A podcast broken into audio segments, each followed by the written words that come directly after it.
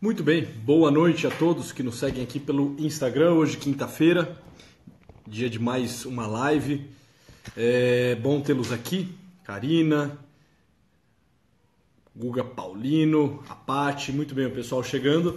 É, hoje vai ser aqui no meu Instagram e o convidado é o nosso querido Dr. Pacheco, Camila Marques, excelente. Só esperar o pessoal entrar aqui e assim que o Pacheco entrar, eu também o chamo. Muito bem, olha lá, o Pacheco, o careca mais, né, mais amado aqui de todo o Instagram. Né, a Thaís também aqui presente. Eliane, muito bem. Vamos lá então. É... Para essa live, convidado de hoje, nosso querido, e nós já uhum. iniciaremos. Se tiver tudo ok aí com o vídeo e com o áudio, favor, nos avisem. Olá, oh! Tudo bem? Boa noite. Uma boa noite, meu caro. Como está? Tá bom aí, tá, tá ótimo. Tô bem, graças a Deus. E você? Legal. E eu tô bem também, graças a Deus. Muito bom. É sempre muito bom encontrá-lo aqui, viu? Disse agora há pouco que é o careca mais amado de todo esse. Eu estava vendo isso. essa mente brilhante, né? Que é o Pacheco. É brilhante mesmo, ó. Muito bem, muito bem. A molecada por aí, tudo em ordem, meu querido Já tá todo mundo dormindo, todo mundo na cama, cara. Ah, que bom. aqui dois, na... que sim, né? É, aqui dois já foram para cama, o Tomás e a Catarina. A Clara tá no peito mamando, é... dá para escutar daqui, ela, ela mamando. Boa. Enfim. Muito bem, vamos lá. É, eu tenho, tenho visto é, que você tem feito uma, uma, formação contínua e muito interessante, Pacheco, sobre maturidade. Né? É algo que eu acho assim de, de, extrema relevância. Você tem colocado isso com muita maestria, tem ajudado é, muito as pessoas a conseguirem se encontrar nesse campo da maturidade, entenderem as imaturidades instaladas né, em todos nós e como é, avançarmos para esse caminho de, construção de uma personalidade forte, de uma maturidade madura. É... E, e, tem um tema assim, né, que eu já de alguma forma resvalei nele, trabalhei aqui nas lives, que eu acho um tema é, imprescindível para a gente falar de maturidade, que é o tema dos deveres, que é o tema do cotidiano, que é o tema da, dessa perseverança na vida ordinária. Né. E algo que eu tenho insistido em falar, eu percebo que a todo momento surgem questões, quando eu abro as caixas de pergunta, que de um modo ou de outro versam exatamente sobre isso. Quando as pessoas falam como superar os temperamentos, quais seriam as práticas mais adequadas para cada um dos temperamentos específicos, é, como fazem para conseguir é, se relacionarem bem, manterem-se firmes no trabalho, fazerem uma boa faculdade, enfim, parece que a todo momento as pessoas estão né, demandando uma reflexão que seja um pouco mais profunda, que consiga penetrar né, de modo um pouco mais exato no âmago dos deveres. Né. É, então, eu até pensei em a gente trabalhar essa questão hoje, pegando como metáfora a colocação é, de São José Maria Escrivá, que fala do burrinho de Nora. Né. É, e a colocação dele é impecável, né? até em cima de diversas colocações de São José Maria Escrivá em que ele fala do burrico, em que ele fala do burrinho, construiu-se aí até uma ideia de uma teologia do burrinho, né? É, porque ele fala desde o burrinho que era o trono do Cristo na entrada de Jerusalém, até aquela teimosia do burrinho na vida cotidiana que deveria ser muito copiada é, pelos seus seguidores e pelos cristãos. Mas tem uma colocação dele assim que eu acho impecável. Toda vez que eu caio nessa situação, toda vez que ela me vem é, na leitura ou me vem à mente, eu confesso que eu abro um sorriso é, porque é de uma, de uma genialidade e, e, de, um, de um cômico assim que é incrível. Ele fala do burrinho de Nora, né? do burrico de Nora. É, Nora, para quem não sabe, a grosso modo, é aquela, a, aquela, aquela mecânica né, que se dá sempre em forma muito circular, na qual o burro muitas vezes é utilizado como o dínamo, né, como a energia, ele vai girando e girando em torno da mola, da, da, da, da nora, desculpa, né, e a nora, né, com, com o seu peso e com o seu movimento, vai moendo os grãos, enfim, vai fazendo a função é, que, que lá é necessária. E ele fala: olha, bendita perseverança do burrico de Nora. Bendita perseverança do burrico de Nora. Sempre o mesmo passo, sempre as mesmas voltas. Um dia e outro, todos iguais. Né? E ele traz essa questão assim dessa, dessa perseverança, dessa teimosia, desse comportamento né, em, em, espiral, esse comportamento cíclico, esse comportamento que se repete, se repete, um passo após o outro, sempre o mesmo passo, exatamente as mesmas voltas, um dia após outro, tudo igual. E assim, aquilo que poderia parecer trágico, poxa, que, que vida infernal desse burrico, né? Que, é, que, que aprisionamento desse pobre animal que gira e gira e gira né? e, não, e não sai do lugar. Mas aí que se dá a grande questão, assim, é exatamente por conta dessa passada, é justamente por conta desse comum que o extraordinário começa a se dar, né? que a vida começa a acontecer, né? que os grãos são moídos, né? que, que a vida chega, que a água corre. Né? E eu acho que seria muito interessante, Pacheco, trabalharmos um pouco essa noite, essa noite de quinta-feira, é, um pouco sobre esse tema da maturidade enquanto cumprimento do dever, enquanto essa teimosia de fazermos todos os dias a mesma coisa, o mesmo passo e o quanto isso de fato é uma tecnologia assim importantíssima, primaz, digo, é, para que a gente consiga de fato chegar a ser aquilo que nós devemos. E aí, frente a essa introdução, lhe passo a bola para me deliciar lhe escutando um pouco. Então, é, justamente por conta dessa, da, da proposta né, de discutir a perspectiva da, da maturidade né, e do cumprimento do dever a partir da, da história do burrinho de Nora, né, eu fucei atrás de algumas coisas na internet e eu encontrei uma poesia hum. é, de um espanhol, uma poesia espanhola da, do, do século passado, do início do século passado.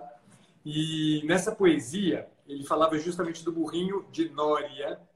Em, em, espanhol, Nora se diz Nória. Né? E ao longo da poesia, ele vai contrapondo a palavra Nória, ele vai contrapondo a palavra glória. Uhum. E ele contrapõe de fato. Então, ele, ele, ele dá a entender que o burrinho né, de Nória, o burro de Nória, é, ele não tem glória alguma. Né? E ele vai justamente, né, é, à medida que ele vai fazendo essa contraposição né, entre o burrinho de Nória e a glória, né, ele vai apresentando né, outros elementos da vida, da vida do campo, né, na, na, na qual o, o burrinho né, de Nória está ali girando em torno daquele mecanismo, seja para moenda, seja para coleta de água, né, porque a Nória também se presta a isso. Né, ela, ela gira um mecanismo que faz buscar água, né? Então ela, ela, ela busca água, tira a água de dentro de um, de um poço, né? como se fosse mesmo uma bomba, né? De puxar água do, do poço. Ele vai contrapondo, por exemplo, a imagem do, do, do boi, né? Que segundo ele dizer, tem mais glória, né? É, por conta do seu, do seu trabalho. E aí eu, eu, fiquei muito pensando nisso, né? E pensando sobretudo na fala de São José Maria, né? uhum. que ele, ele traz, né? A, a experiência do burrinho de Nória, né, o burrinho de Nória, vamos usar assim, é, numa perspectiva que é o oposto né, disso que esse poeta traz. Né? É, e aí isso me chamou muito a atenção. Né? Inclusive tem uma, ele, ele usa uma expressão né, que a gente usa aqui é, recorrentemente, né, dar com os burros na água, né? Uhum, é, uhum. dar, com os, dar com os burros na água é nada mais, nada menos do que ficar né, girando em torno de uma coisa que parece que é infrutífera, que não tem glória alguma, né? Quer dizer, que não vai dar fruto algum, né? É, e é, é, impressionante porque é, dizer, um, olhar como esse desse poeta, né, é o olhar típico do imaturo, né, que concebe o, o dinamismo da vida, né, a rotina da vida, o fazer cotidiano da vida, né, o cumprimento cotidiano dos deveres como alguma coisa que não tem glória, né? como alguma uhum. coisa que é, que é carente de, de valor, que é carente de sentido. Né? O imaturo, ele concebe né, a própria vida, concebe a cotidianeidade, ele concebe a repetição rotineira né, do de sempre como sendo uma coisa que, que enfim, não, não dá frutos, né? Então, para o imaturo, né? É, a vida rotineira é a vida de dar com os burros na água o tempo inteiro. Né? Então, as minhas imagens, os meus projetos, o meu ideal de salvação do mundo, né? deu com os burros na água. Por quê? Porque eu fiquei girando, girando, girando em torno do dever a cumprir. Esse dever é, sem glória alguma, né? o dever sem glória alguma de, de arrumar casa, o dever sem glória alguma de trocar fralda de criança, o dever sem glória alguma de ir lá no meu, no meu, no meu trabalho ter que bater carimbo, o dever sem glória alguma de, de, de, de bater ponto e cumprir 12 horas, 10 horas, 8 horas de trabalho. Né? E o que São José Maria traz com uma, uma genialidade como essa, e, e, é uma genialidade que, por incrível que pareça, como você é, já, já apontava já na primeira é, é, menção sua aí nessa introdução, né? É, tem uma teologia né? É, muito profunda né? Nisso aqui, né? O, cotidiano ele é ele ele é se ele for vivido né? na lógica da verti, da, desculpa da horizontalidade, na lógica achatada das coisas, ele certamente é sem glória alguma, né? Dizer, na hora uhum. que eu introduzo né, no cotidiano, na hora que eu introduzo no fazer as coisas, um elemento de verticalidade, né? Dizer, e daí a ideia mesmo de uma teologia do burrinho, né? É, eu imediatamente tudo muda de figura, né? Eu uhum. posso estar ali, né? Dizer, no, no, no, dando com os burros na água, né? Uhum. Mas sem que isso seja considerado uma perda, sem que isso seja considerado uma falta de realização da minha pessoa. É, Para que isso né, aconteça, veja, é, é, fundamental que a gente saia do plano achatado.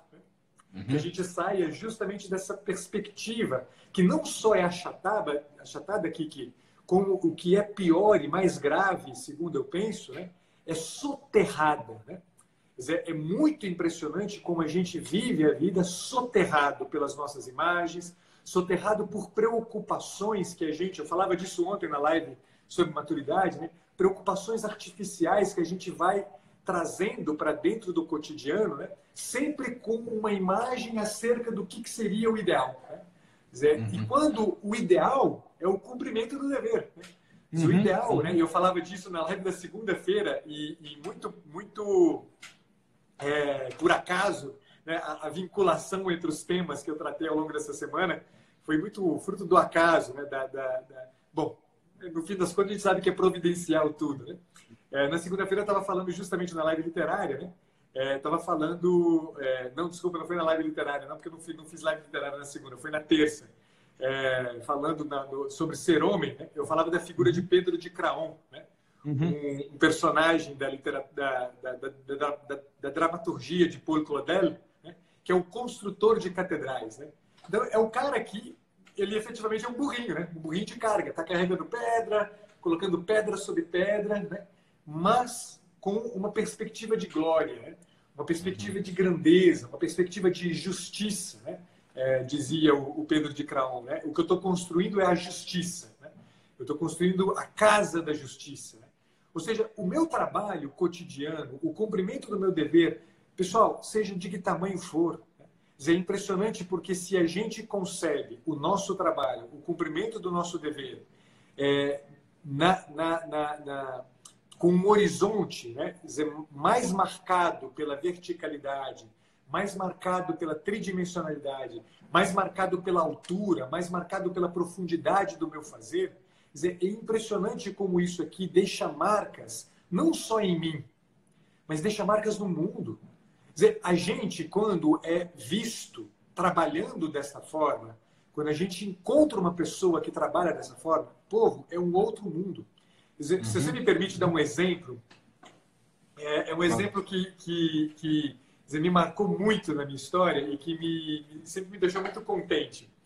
É, eu tive um tempo que eu trabalhei, quando eu trabalhei em São Paulo, eu trabalhei um tempo numa universidade é, numa universidade privada, e eu, tra eu trabalhava lá como psicólogo, não dava aula, uhum. trabalhava como psicólogo.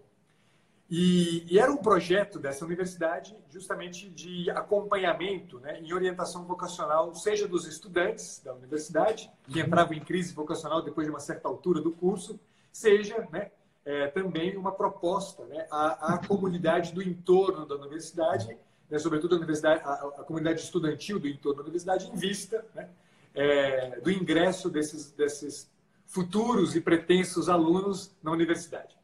Então, era um projeto novo, era um projeto que, inclusive, além de novo na universidade, não era, é, não era encampado né, pelo corpo docente, pela direção. Né? A, reitora da universidade que tinha tido essa ideia, ela era psicóloga, tinha tido essa ideia e é, alimentava isso como um desejo muito grande. Mas, por conta de toda a questão né, é, da organização da universidade e do, do da não aceitação, né, é, foi destinada uma sala é, para o atendimento, né, no qual, do qual eu, eu, eu, o qual eu era o organizador, o diretor, né, o, o responsável por manter, né, uma sala perdida, escondida, no, num canto da universidade. Era uma sala completamente. Ninguém sabia onde raios era a sala do psicólogo. Né? Então era uma coisa assim: eu tinha que rodar né, a universidade e dizer: olha, a sala está lá, naquele cantinho, lá no quarto andar, em algum lugar era um pouco o trabalho que eu fazia. E era uma sala de fato esquecida, Kiki. É, tão esquecida que, para você ter uma ideia, né, é, quem mantinha a sala limpa era eu. Né? Eu chegava cedo todo dia, né? é, eu comprei uma vassoura, comprei um, um, um, um espanador, um pano, né? E todo dia eu chegava mais cedo, varria a sala, limpava a mesa, limpava, passava um pano no chão, porque, imagina, São Paulo, né? E, eu atendia bem do lado da rodoviária do Tietê. Né?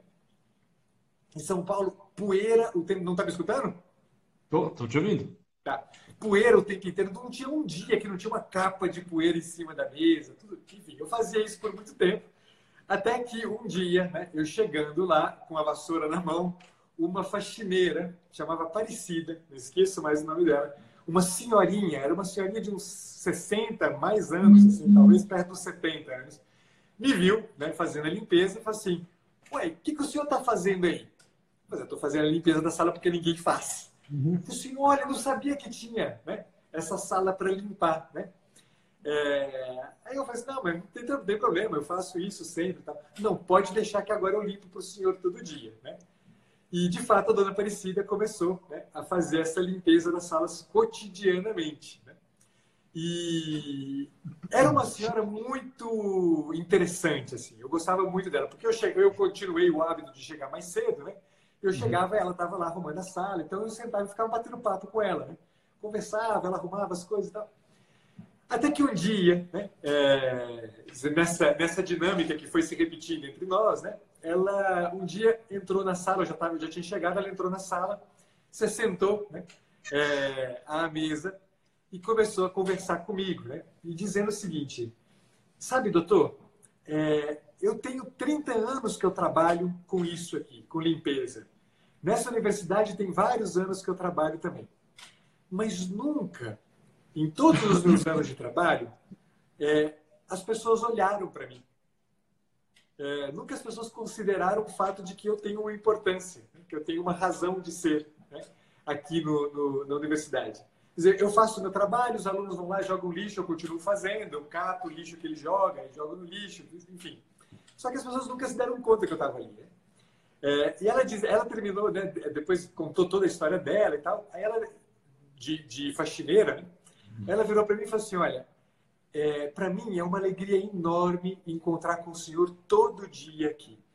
Porque o senhor olha para o meu trabalho de um jeito que nenhuma pessoa olhou o senhor percebe que o meu, meu trabalho tem valor. É, e ela falava isso com um sorriso gigante na cara, né? um sorriso gigante na cara. Quer dizer, um pouco nessa da ideia, dizer, é, é, ela poderia tranquilamente né, é, passar a vida dela é, repetindo de forma mecânica, como o burrinho de Nora, né? Uhum. Dizer, o mesmo trabalho, sem glória alguma. Né? Uhum. Uhum. É, mas foi preciso né, um olhar, uma atenção para a grandeza daquilo que ela fazia e que não era, enfim, não era nada de muito excepcional o que eu fazia, né? né? Uhum. Simplesmente eu estava reconhecendo que o trabalho dela, né, ajudava o meu trabalho, construía o meu trabalho. E a forma como eu estava vivendo o meu trabalho, como eu concebia o meu trabalho, eu dizia para ela inclusive isso, né, era em vista da glória, né? Para a maior glória de Deus, eu dizia para ela sempre, né? Mas eu não faço o meu trabalho senão por isso, né? Dizer, uhum. O pouquinho que eu consigo fazer para a glória de Deus. E a senhora coopera com isso. Né? O meu trabalho é mais bonito, o meu trabalho é mais, é mais perfeito porque a senhora faz o que ela faz. Isso ela abriu um sorrisão, né? Quer dizer, é disso que nós estamos falando. Quer dizer, Você gente uma, entende... uma verticalidade, né? Na... Exatamente. Na... Quando a gente entende que nessa coisa né, horizontal, achatada, é, é possível incluir né, é, uhum. algo de um calor mais alto, algo uhum. de, uma, de, uma, de uma perspectiva mais densa, mais espessa. É evidente que a coisa mais banal que a gente possa fazer, ela entra numa outra perspectiva. Uhum. E eu estou uhum. cumprindo o meu dever. Estou né? cumprindo o meu dever. Nada mais nada menos que cumprindo o meu dever. Desculpa, eu acabei me empolgando, mas é porque essa Não. história eu gosto muito. A Dona. Aparecida é uma pessoa que eu guardo na memória com uma alegria é, enorme, assim, porque é dessas coisas que marcam a vida da gente. Né? Uhum, uhum. Não, e faz todo sentido, tem tudo a ver aqui com o que estamos falando, acho que só acrescenta. E é interessante o que entre assim, entre o comum e o extraordinário, não que sejam realidades díspares e distantes, né? mas assim, se nós hoje colocarmos para uma pessoa, uma pessoa qualquer, né? se fosse nos colocado, né? o seguinte cenário, olha, você tem duas opções. Você pode fazer o comum ou você pode realizar o extraordinário. É claro que boa parte de nós, uns por magnanimidade, outros porque são megalomaníacos, né? uns por virtude e outros por vício, talvez todos nós uhum. apontássemos de cara né, para essa opção do extraordinário né? E, e assim, dessemos de ombro, né? dessemos assim de, sabe, de ombro para o comum. Ah, o comum, comum, comum é para alguns, não para mim. O extraordinário é, é, é onde eu miro. O extraordinário é aquilo que eu busco, fazer algo que seja relevante e altamente impactante, que alcance a vida aí de um número grande de pessoas, é, é minha grande missão, é o meu grande ideal. E a questão que se impõe nisso tudo é a seguinte: muitas vezes o extraordinário só acentua o nosso exibicionismo, a nossa vanglória. Você trouxe a questão da, da, da glória, né? É, mas assim, quando nós estamos simplesmente buscando, por buscar o extraordinário, sem o cumprimento do ordinário, sem a vivência do comum, nós não estamos botando nessa nora, nessa nora, a glória. Nós estamos colocando né, na nossa atividade a simples vanglória né? que é uma glória vã, que é uma glória para nós mesmos. Por quê? Porque nós queremos que com isso as pessoas nos conheçam, né? saiba quem eu sou. Eu quero viver essa, esse, esse movimento de soberba, de orgulho, né? de exibicionismo, achando que eu né, tenho realmente algo bom a ser colocado à disposição dos outros, que eu, que sou tão eu, preciso ser conhecido e contribuir para que né, outras pessoas né, é, cresçam com a minha presença e com os meus ensinamentos. E eu estava lendo um texto do Alexandre Avar, muito interessante, e mais ou menos ele resvalava nessa questão, em que ele dizia: olha, é, é claro que entre o comum e o extraordinário, nós tendemos ao extraordinário, mas que bom fosse, que bom fosse se antes de buscarmos qualquer tipo de extraordinário na nossa vida, nós nos atentássemos assiduamente ao comum, ao ordinário. Ou seja, Antes de pensar que somos chamados a realizar qualquer grande missão, saber que a preparação para as grandes missões se dão com tarefas pequenas. Saber que as pequenas né, dificuldades fazem com que nós consigamos superar as grandes dificuldades interiores que nós temos. Porque, assim, é claro que nós queremos né, que, que, que exteriormente as dificuldades não sejam grandes, possam ser né, solucionáveis. Mas o problema é que aqui dentro do meu peito eu tenho né, problemas grandiosos. E para eu começar a resolver os problemas grandiosos que né, estão no meu peito, essas desordens afetivas, né, essa, esse domínio do meu temperamento, essa falta de virtude, essa dificuldade de forjar o meu caráter, eu preciso começar com coisas muito simples. Né, preciso começar com uma vida muito cotidiana. Sim. Preciso me botar nesse movimento de nora, me perguntando: peraí, peraí, peraí, peraí. O que eu devo fazer?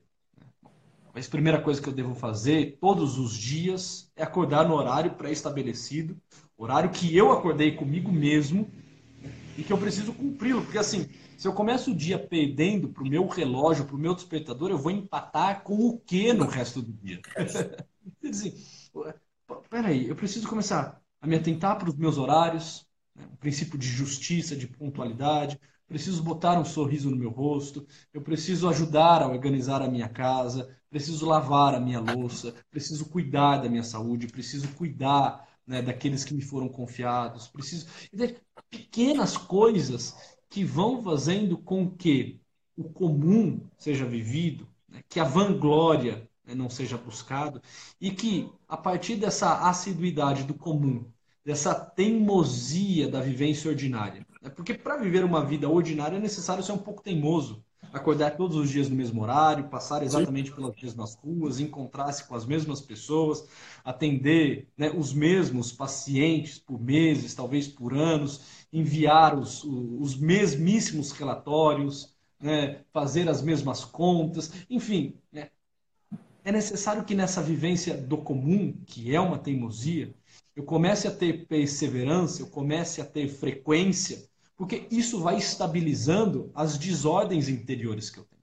Perfeito. E só com um mundo interior um pouco mais organizado, só com um mundo interior, assim, é, que de fato é, po possa, possa ser é, dominado, que possa ser é, tido né, na, nas mãos, ao meu alcance, não simplesmente me tornar refém dele, eu então começo a me preparar para grandes questões, para grandes ideais um erro assim que eu vejo com muita frequência, né, assim que me pega muitas vezes e pega né, boa parte das pessoas chegam perguntas sobre isso praticamente todos os dias. Olha, eh, será que eu devo trocar de emprego? Será que eu devo trocar de esposa, de esposo? Será que eu devo trocar? O pessoal até agora só não me falou de trocar de filho, né? Será que eu devo trocar de universidade? Porra, peraí, assim, há quanto tempo você está fazendo isso? Assim, você tem feito isso muito bem feito? Você tem conseguido encontrar uma perfeição a partir da repetição? Você tem se dedicado exaustivamente a essa função que lhe foi colocada? Você tem sido honesto com isso? Você tem sido justo? Você tem cumprido lá os teus deveres, sei lá, por pelo menos um ciclo de quatro anos? Assim, se sim, até pense em sair. Se não, assim, acalme, pare, né? olhe para o comum, Pare um pouco com essa vaidade de buscar o extraordinário né? e faça um dia após outro aquilo que a vida está lhe demandando, aquilo que as suas circunstâncias lhe pedem.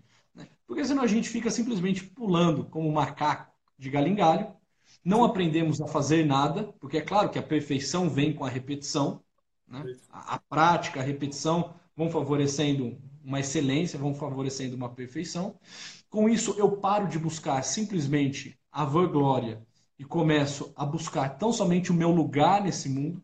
E ao buscar o meu lugar nesse mundo, ao organizar o meu mundo interior, ao começar a cumprir o meu dever, ao começar a exercer essa teimosia e essa paciência, quem sabe e quiçá eu estou pronto até mesmo de entender que nisso tudo há uma baita de uma verticalidade e que eu sou chamado não só né, para esse res, para esse chão, mas que agora que eu consigo dominar algumas alguns elementos, dominar né, algumas ferramentas, algumas tecnologias, agora eu posso assim não só imaginar alçar um voo, mas alçar de fato com tudo aquilo que eu fui recolhendo, recolhendo e com esse universo interior que agora eu tenho em mãos e não mais né, assim caindo na minha frente e dominando todos os meus comportamentos.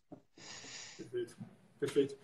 É, e aí eu vou, vou, vou, trazer uma coisa que aparentemente contradiz a história do Avara aí que você estava trazendo, né? É, aparentemente apenas, mas acho que introduz algo, um elemento também que a gente pode é, mastigar um pouco com cuidado, né?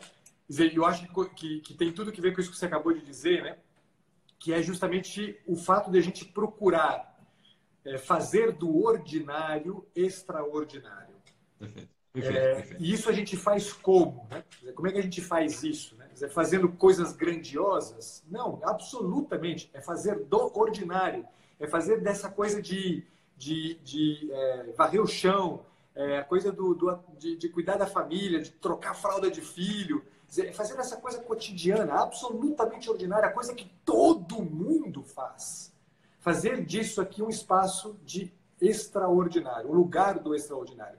E a gente só faz isso, de fato, e aí né, eu, eu, eu, uso essa palavra que você usou aí várias vezes, né? na medida em que a gente cumpre o dever da gente, não de qualquer forma, mas com perfeição. Cumprir com perfeição é cumprir como? Dizer, perfeição vem de per facere, né? Dizer, é cumprir do jeito que foi feito para. Né? Per facere é isso, né? feito para. Né? Dizer, eu preciso cumprir de um jeito que é, seja completo. Então, quando meu cliente me espera, ele espera que eu esteja lá efetivamente disposto a cumprir com perfeição aquilo que é o ordinário da minha vida. Eu, eu tinha um é, é, que é falecido, um amigo, um sacerdote lá de Belo Horizonte chamado Padre Virgílio, né? E o Padre Virgílio recorrentemente, né, o, é, trazia na boca uma frase, né? É, que, que, que, desconcertava, né? porque o Vigílio era um cara muito excepcional em todos os sentidos. Era um homem inteligentíssimo, era um homem grande, ele devia ter dois metros de altura, ele tinha uma voz potente, assim, era um homem, um homem bronco até, sabe? É, uhum. mas era um homem de uma inteligência, de uma cultura abissal, uma coisa fora do comum, assim, e de uma sensibilidade para o belo, né? uma, uma é, enfim, era um homem muito interessante. Assim. E ele tinha sempre na ponta da língua essa frase. Né? É, a gente agradecia a ele, ele falava assim: é, eu, eu, sou o seu servo inútil. Né? Eu não fiz nada além daquilo que eu devo fazer. Sou o seu servo inútil. Ele repetia isso sempre: sou o seu servo inútil. Né? É, é, um pouco isso, né? Dizer, eu, quando estou fazendo, é, arrumando, no final de semana eu fico aqui, às vezes, né, eu, eu tiro o final de semana para arrumar coisas em casa, né? Trocar uma, uma tomada, mexer no, na, consertar a cerca elétrica, é, instalar um negócio, uma coisa do gênero. Né? Dizer, é, são as coisas que eu sei fazer. Mas eu não vou fazer meia boca, não vou fazer de qualquer jeito, não vou fazer gambiarra. Tem coisa que eu odeio, é gambiarra. Né? Eu, toda vez que a gente se mudou para alguma casa, né? É, Renata, eu e os meninos, né? Dizer, tinha coisa que me deixava irritado, né? Era chegar numa casa e ver uma gambiarra. Dizer, putz, não é possível que o cara vai lá e faz um troço de qualquer jeito, faz uma emenda e põe um troço de qualquer jeito. Dizer, para mim isso é inconcebível, né? Porque dizer, você não está fazendo direito, você não, não só a sua ação não é perfeita, como o resultado não é perfeito. Uhum. Dizer, a gente precisa dizer, quando a gente se esmera no sentido do cumprimento do dever de forma perfeita, de forma adequada, é evidente que o resultado tem algo de extraordinário, por uhum. incrível uhum. que pareça. Uhum. Por incrível que pareça, eu, eu sou um servo inútil, não estou fazendo nada além da minha obrigação, nada além daquilo que eu sei fazer. Mas como eu faço bem feito, o outro percebe ali uma, uma desculpa, uma obra de arte. Uhum. Efetivamente, uhum. que eu estou fazendo é uma obra de arte. Né? Dizer, eu uhum. posso fazer do detalhe menor uma obra de arte. É, isso a gente é chamado a fazer. Quer dizer, no, no, no mais, do mais simples ao mais complexo, ao mais exigente, ao mais. É, é, enfim, né, o, o, o que exige mais teoria, mais técnica, mais precisão, a gente pode fazer disto aqui dizer, um uhum. elemento de extraordinário. Sempre, Sim. sempre, sempre. Colocarmos-nos nessa disposição inclui esse dado de tridimensionalidade né, que confere um pouquinho de tridimensionalidade para o achatado da nossa, da nossa vida. Isso é muito importante se fazer. Excelente, excelente, excelente. É, Victor Franco traz algo interessante também nesse sentido. Né? Ele fala, quando ele diz sobre o sentido do trabalho, né, principalmente quando ele vai categorizar as três grandes realizações de valores né, criativos, de atitude, de vivência, ele fala assim, a todo momento ele repete isso, em diversas obras. Né? Pelo menos uma dúzia de obras, quando ele vai falar sobre o sentido do trabalho, ele pontua isso. Ele fala: olha, a questão não é o que se faz. A questão é muito antes como se faz. Né? Sim, a questão não é o que se faz. Ah, eu varro. Né? Ah, eu cato lixo. Ah, eu, é, eu, eu ajudo uma instituição caritativa de, de modo voluntário. Ah, eu né, atendo pacientes em, em fase terminal. O, o, o, que se faz, assim, não é nem tão importante. Não é nem tão importante. Nós nos tornamos psicólogos, mas poderíamos nos tornar nutrólogos, nutricionistas, é, fisioterapeutas, poderíamos simplesmente ter aberto um comércio, estar trabalhando, né, sem necessariamente ter, ter um título acadêmico, enfim. Né, estamos aqui porque, né, de algum modo, isso fez sentido, nos voltamos para essa realidade, mas assim, pouco importa também. Pouco importa. Né, porque a questão não é o que se faz, né, a questão é como se faz. Ou seja, o que eu coloco de mim nisso tudo? Qual a busca da excelência, da perfeição que eu boto nessa ação que eu faço? Porque ação pela ação, assim, não quer dizer nada. Quer dizer, a, a, a dona Aparecida poderia ser só mais uma faxineira, entre tantas outras da universidade e entre tantas outras que trabalham em universidades. Né? Talvez só mais uma, mas assim, na ação dela de varrer, de catar o lixo, de recolher o lixo, de conversar com o doutor Pacheco, havia algo de único. Sim. Outras pessoas poderiam fazer esse o que de modo semelhante, mas o como lá impresso, o como lá marcado é uma digital. Esse carinho, essa excelência, quando eu boto a minha humanidade naquilo que eu faço, né? E ao entrar com a minha humanidade, eu entro com o ordinário, certo de que em meio a isso tudo também há um elemento do extraordinário. Né? Quando eu boto isso, aí a questão do o que é, é, é, quase secundária. É muito mais a questão do como. Né? Eu posso simplesmente, assim, lavar louça como tantas outras pessoas lavam louça.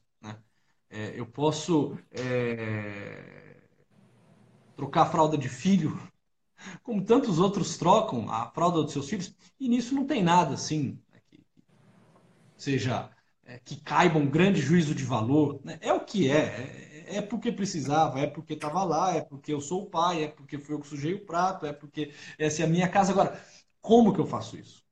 De que modo? Assim, com que carinho? Com que devoção? Com que atenção? Porque, porque quando eu começo a entender que há um extraordinário no ordinário, que há escondido no comum, né? o extraordinário, que nessa nesse modo horizontal e achatado de eu viver entra também de modo mais tridimensional um elemento da graça, um elemento de sentido, um elemento assim de vivência autotranscendente. Porra, a coisa fica fantástica, entende? Assim, não é só cortar grama, né? Não é assim, não é só isso, entende? É, é uma ação minha no mundo, é um carinho que eu boto lá, né? é a expectativa que você tem daqueles que você vai receber, é o carinho que você quer comunicar na ação que você fez. Então, assim, e isso só o ordinário pode nos dar. Se a gente foge do ordinário e começa a buscar grandes coisas, a gente não sabe, né? Assim, o, o que é o que no meio disso tudo.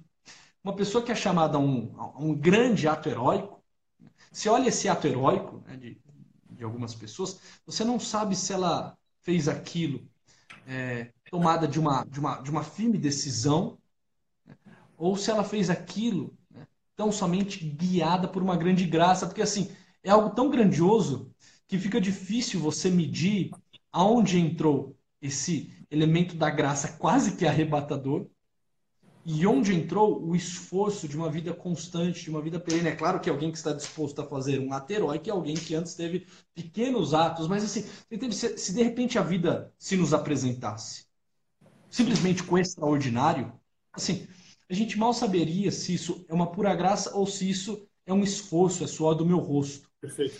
Mas quando eu entro no ordinário, eu entro com esse elemento de, de cooperação. Eu entro com esse elemento de parceria.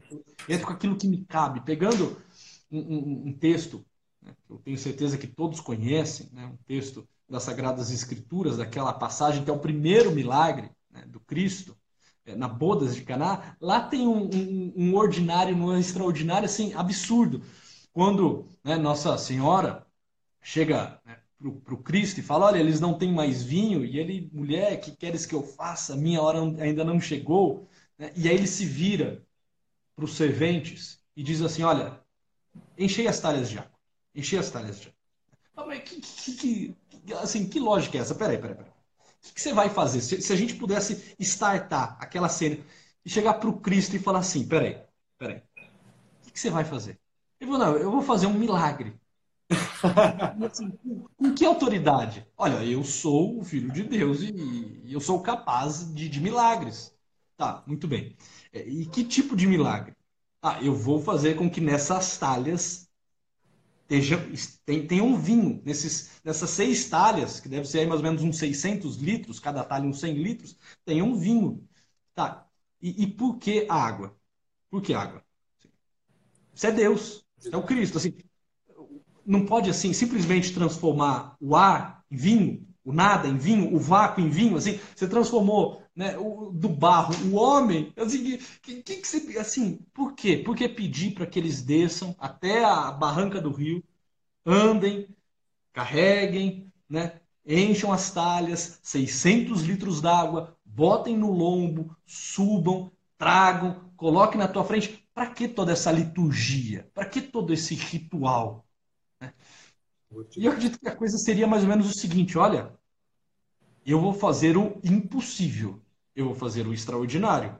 Agora, vocês são capazes do possível. O que é possível para você? O que é o ordinário para você? Você dá conta de encher isso aqui de água? Do... Mas de transformar água em vinho, não, né? Não, então, então me traga. Mas assim, me traga alguma coisa, me dê substância, me dê um elemento palpável, me dê o fruto do, do, do teu esforço, me, me dê o teu suor. Né? Carregue, caminhe, ande.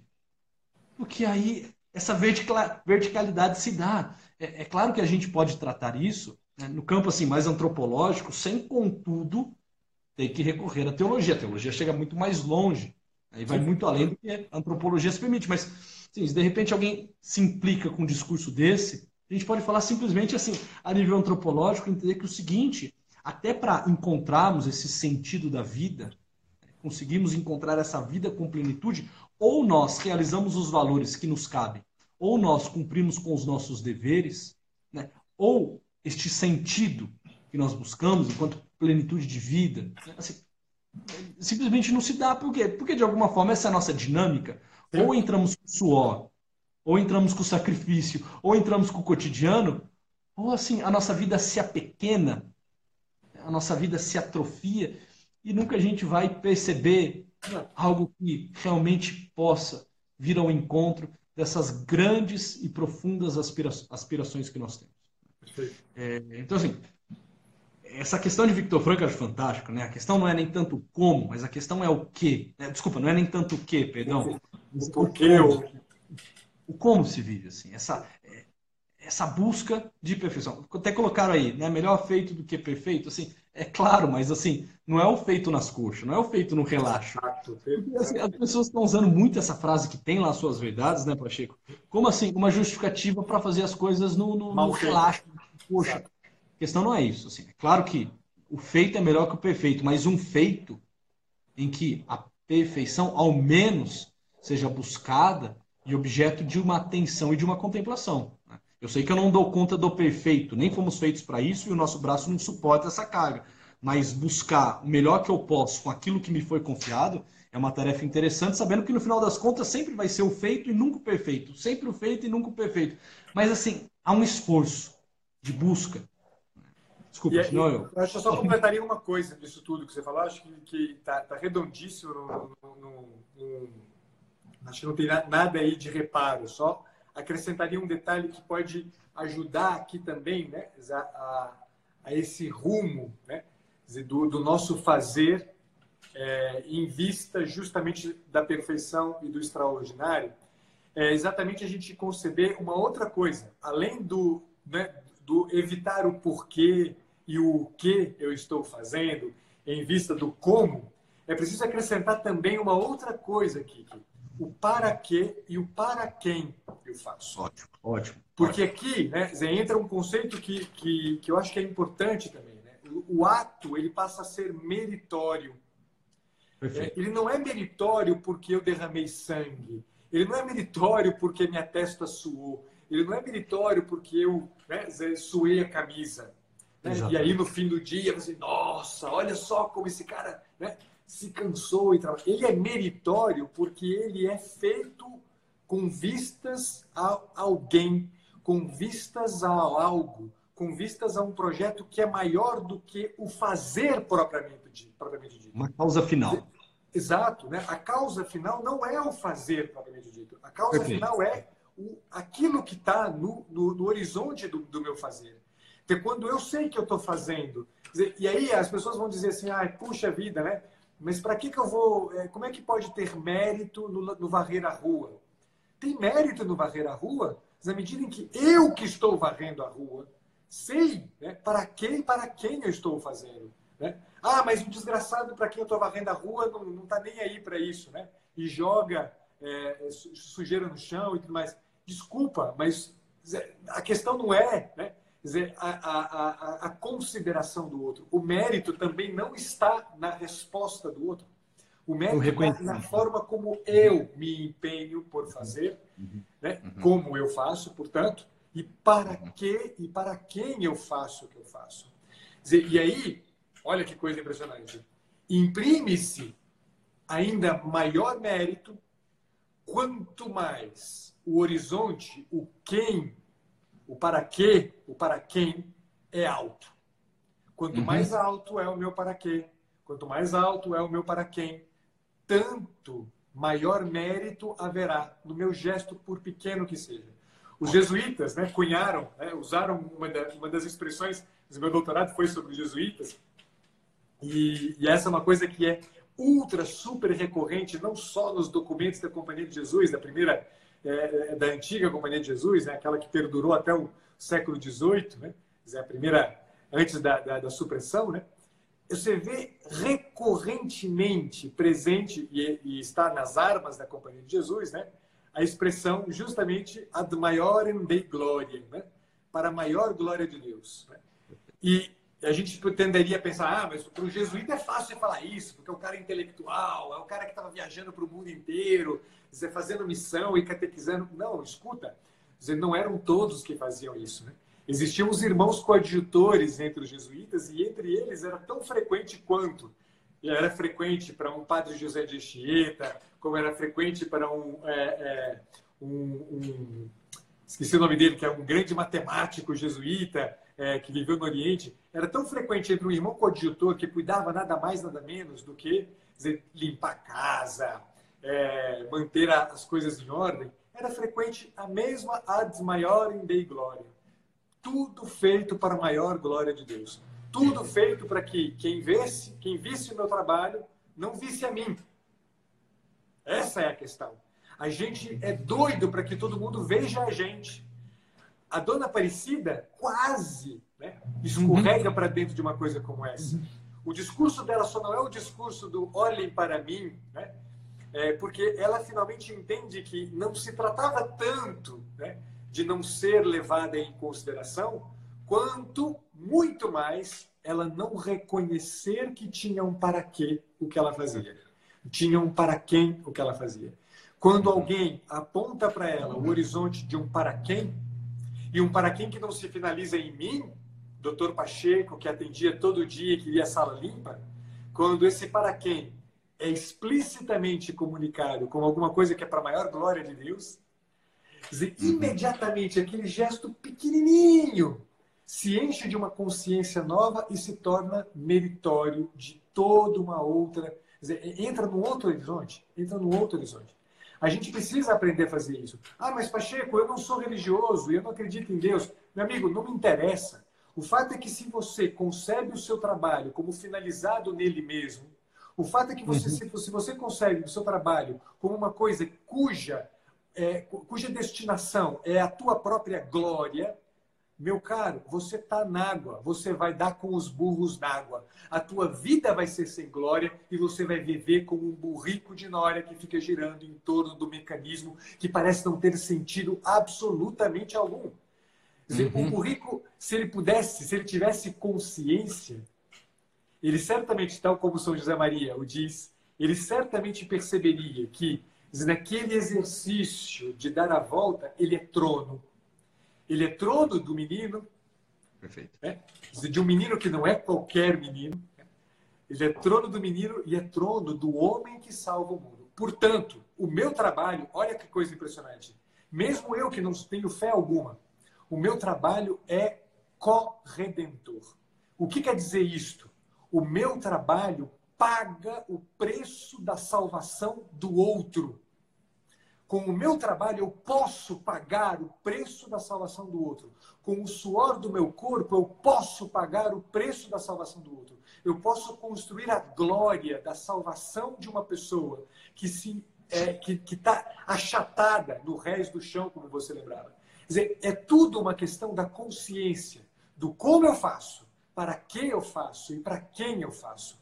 Se for finalizado em mim mesmo e se for finalizado no próprio ato, é absolutamente inglório, é dar com os burros na água de fato. É imaturo, é coisa de quem está o tempo inteiro esperando que seja validado no seu fazer. Eu não tenho que esperar a validação do meu fazer, eu tenho que fazê-lo. Eu tenho que fazê-lo. Eu tenho que fazê-lo, porque o outro precisa de mim. O outro precisa daquilo que eu sou capaz de entregar, seja lá que raios for. Ele precisa do que eu sou capaz de entregar. Sim, sim, sim. ótimo. Há, há até aquela história interessantíssima, pensando nessa questão eh, da causa final, pensando também na questão desse para quem, desse, desse tu transcendentíssimo, né? Que se também não for feito né, para ele, a coisa fica fechada em nós mesmos, da a construção das catedrais, principalmente na Europa. Né? É, diz que, né, certa vez, né, passando na rua e vendo um construtor colocar pedra sobre pedra vagarosamente e tranquilamente na construção de um grande, grandiosíssimo edifício que seria uma das grandes catedrais da Europa. Essa, essa pessoa, essa senhora, conta a história, chegou para esse construtor e disse o seguinte: Olha, quantos anos leva para se construir uma basílica, uma catedral como essa? Séculos. É difícil, é difícil precisar. Nós não temos, não temos assim um número exato, mas sem dúvida nenhuma né? ao menos um século, ao menos um século, talvez né? mais de um século. Né? É, bom, é, e eu vejo que você já tem uma, uma certa idade. Você sabe, né? Você sabe que nunca verá terminada essa catedral. Essa construção que você agora participa, você nunca verá finalizada. E a resposta desse construtor é o seguinte: olha, não há problema algum. Eu não faço isso para mim. Eu faço isso porque esse é o templo de Deus. E Deus vê a minha ação. E um dia outras pessoas verão. E mesmo que não se lembrem de mim, de alguma forma contemplarão o belo e encontrar-se-ão com Deus. Exato. A minha atividade, o meu como e o meu o que ficam aqui tão marcados, né? e assim, marcados de forma indelével, porque acima de tudo teve um para quem. Né? então, assim, é, sabe, hoje, hoje nós vivemos essa cultura muito imediatista, né? hedonista, que busca só o prazer, imediatista, que quer tudo para ontem, né? egocêntrica, que tudo volta-se a si mesmo. Né? Essas máximas que nós vivemos hoje faz com que o cumprimento dos deveres assim não se deem com esse nível de excelência que você bem colocou, desses eixos todos né? tentando responder a pergunta do o que, do como, do para quem, fica só preso numa atividade puramente exibicionista, cheia de vaidades, cheias de vanglória, e a nora nunca vira glória. Glória, exato. Vira só um peso, só Sim. um fardo, só uma, uma rotina, assim, da qual eu me lamento. Demais, demais, demais. Porque se, se, tudo é tão somente isso, pobre do burro de Nora. Né?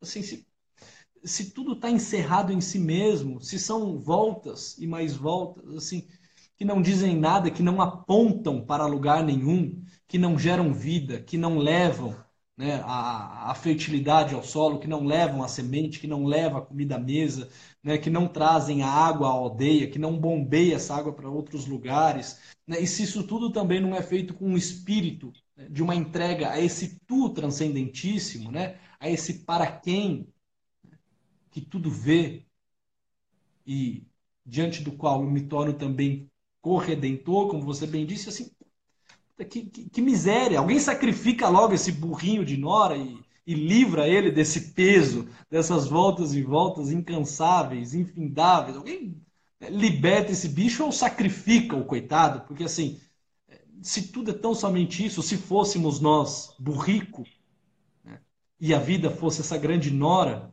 que desespero que seria viver, né? Exatamente. Exatamente. Que desespero. É, eu só estou preocupado com o horário. Eu tô, eu tô sem relógio da última é, não, vez derrubado. Alguns minutos. Eu vou dar só um exemplozinho, já que você falou da questão da, da catedral. Eu, eu sugiro e recomendo a todo mundo que um dia tenha a oportunidade de, visitando a Europa, visitar as catedrais medievais, as catedrais góticas, que é uma coisa impressionante. Né? Você estava falando dessa coisa de demorar né? séculos. Né? A, a, o do Homem de Milão, né? até hoje ele é construído. É, e se alguém já teve a oportunidade de visitar o Duomo de Milão, é uma coisa impressionante, porque é, é uma construção altíssima né? e você pode visitar, né? você faz visitas, você pode visitar o teto da Catedral de Milão, né? É, do Duomo de Milão, e você vê coisas que, estando de baixo, você não vê. É impossível que você veja. E você vai lá no alto, no teto da, da, da, da catedral, você vê coisas que são feitas com esmero, com cuidado. Você fala, por que raios alguém gastaria o tempo dele para colocar uma pedra desse tamanhozinho, toda esculpida com uma beleza estonteante, no alto de uma catedral de 40 metros de altura, que ninguém vai ver? Por que raios isso? Porque eu não posso cumprir o meu dever se não fazendo com perfeição. Seja lá onde raios a minha pedrinha vai ser encaixada, eu tenho que fazer com perfeição. Até hoje, a Escola Catedral de Milão funciona. Arquitetos, engenheiros estão lá trabalhando para fazer com esmero o menor de todos os detalhes da, da, da, catedral. É isso que a gente tem que fazer. Construir catedrais com o nosso trabalho, pessoal. Chega, porque senão a gente vai passar o tempo aqui. E a gente tem que dar aviso, hein? É, é isso aí, é isso aí, é isso aí. E, e, assim, vamos encerrar esse assunto e vamos entrar. Quanto, quanto tempo nos falta? Só para a gente. Não... cinco minutos. Tá, bora, bora. Seguinte, para quem está nos assistindo, talvez alguns já saibam, a gente já foi soltando, dando alguns spoilers. É... o Pacheco e eu faremos um evento na cidade de Ribeirão, que é o Enrota. O Enrota até então aconteceu somente na cidade de São Carlos. Tivemos mais de uma centena de pessoas fazendo o curso em rota no ano passado aqui em São Carlos. Foi algo assim né, que teve 100% de, de, de excelência na avaliação das pessoas. E a ideia é começar a levar esse evento para outros lugares estabelecer algumas parcerias. Eu fico muito feliz de, nesse momento, estar na cidade de Ribeirão com meu grande amigo, né, a quem eu admiro assim absurdamente, que é o Dr. Pacheco. Então, avisar a todos vocês que nós teremos o Enrota é, na cidade de Ribeirão no primeiro final de semana de abril primeiro final de semana de abril, não me lembro agora de cabeça, mas é o primeiro sábado. Talvez eu vou chutar, eu acho que é 4 e 5. E as vagas ainda não estão abertas, mas nós estamos pegando é, interessados. Abrimos aí, montamos hoje, o pessoal da equipe terminou hoje o site é, para que a gente consiga pegar o, o cadastro das pessoas que estão interessadas, para que, pegando esse cadastro, a gente monte um grupo VIP e para esse grupo VIP nós vamos divulgar material exclusivo, nós vamos trazer algumas informações relevantes, oferecer algumas formas de pagamento diferenciada assim que nós abrimos as inscrições para o Enrota. Então, se você tiver, um, tiver interesse de participar desse evento no primeiro final de semana de abril em Ribeirão, vai ser um evento de mais de 15 horas de, de formação. Né? Depois a gente comenta um pouco os temas né? num, num outro momento. Entra no site www.cursoenrota.com.br Ribeirão Preto e coloque lá os seus dados, manifeste o seu, o seu interesse para fazer parte dessa lista VIP. Eu também acabei de colocar esse mesmo link é, lá na minha bio. Então, se tiver mais facilidade de entrar na minha bio, entra lá, se não, cursoemrota.com barra Ribeirão Preto, manifeste o seu interesse e a gente vai é, dando maiores informações ao longo da semana. Alguns outros vídeos ficaram prontos, viu, Pacheco? A gente solta ainda essa semana. E, e é isso. Vamos embora. O Douglas aí já fez o Enrota. É, tem uma turma aqui que, que, já participou, que tantos outros agora possam vir participar. Quem já fez, faz de novo. E é isso aí. Então, manifeste lá o seu interesse e faça parte dessa lista VIP. É isso. Feito. Grande, Kiki. Muitíssimo obrigado mais uma vez. Ó, mais um, só, só para reforçar, vale Sim. muito a pena. O trabalho, a proposta do Enrota é gigante. Eu fico muito feliz do Kiki ter confiado aí na possibilidade de eu poder estar junto com ele nesse projeto que ele já leva à frente há tanto tempo. Então, espero todo mundo, tenho certeza que vão ser, vão ser muito bem acolhidos nessa cidade impressionante que é Ribeirão Preto. Maravilha, maravilha. 15 segundos para nos derrubarem. Pacheco, um forte abraço, uma boa noite. Até muito breve, meu querido. Obrigado, Kiki. Obrigado a você. Fica com Deus, cara. Até. Um abraço a todos que participaram aqui.